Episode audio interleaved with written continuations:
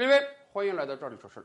曾几何时啊，能够到美国去留学，几乎是每一个中国学生的愿望。对于很多中国学生来讲，能够考上清华北大，那固然是一个荣耀。然而，清华北大的很多本科生念兹在兹的就是我有没有可能申请到美国奖学金，到美国去留学？因为大家知道，美国的好大学比清华北大要强太多了，甚至有很多过去十几二十年毕业的清华学生经常说，我们班开这个同学会啊，那就得在美国开了，因为大多数同学都已经在美国了。是我们一直承认。美国的高等教育是这个世界上最好的，美国政府也借此收割了大量的人才。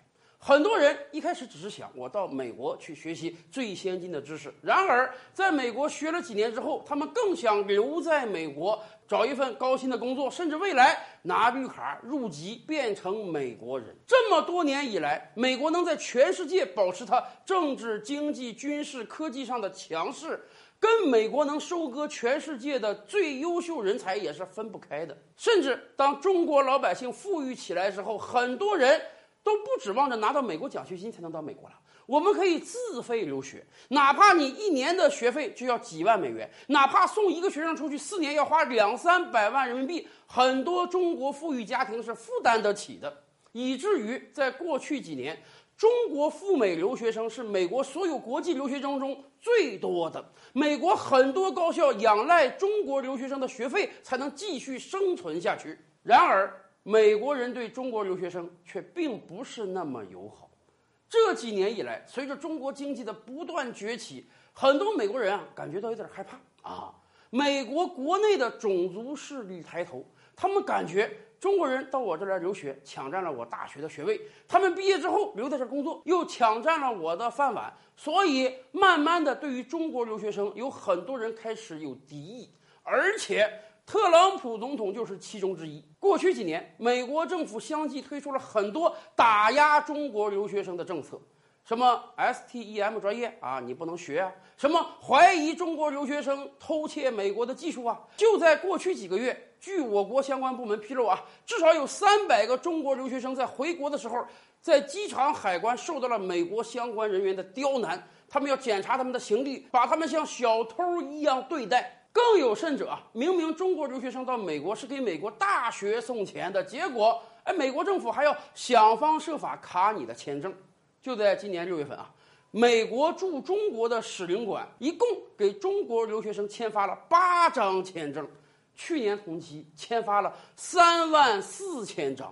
不止这一个月啊，在过去这几个月，中国留学生通过美国驻华使领馆机构，大概只获得了几百张签证，而在去年同期，接近十万张签证。当然，也有很多人说啊，不只是美国打压的原因，毕竟还有疫情原因。中国人也在反思要不要去美国嘛，所以签证数量才这么少。是的，很多中国人在现在这个时刻，真的应当好好反思一下，是不是要把到美国留学作为我们人生的第一目标了？对于那些顶尖的人才来讲，是。到美国能学习到这个世界上最好的科学文化知识，然而美国是把我们当贼来防着的。有没有可能我们去了之后，不但学不到知识，还惹得一身骚呢？大家知道吗？就在前两天，纽约街头，一个日本的音乐家被很多白人暴打，后来搞清楚原因了，那几个白人以为他是中国人。我有很多朋友早年海外留学，现在已经扎根美国了，他们经常抱怨说，最近几年。他们遭遇歧视的次数越来越多了，有很多好朋友们走在美国的超市，就会被某个白人指着鼻子骂：“你滚回到中国去！”美国人对中国留学生的敌意不断增加，而即便从经济上上算，去美国留学也未必是一个好生意了，因为今天有大量的中国留学生啊，未必是顶尖的人才，他们也只是想到美国啊学几年。镀个金再回国，兴许能找到一份好的工作。然而这几年的就业市场早就告诉我们，海归都变海带了，用人单位根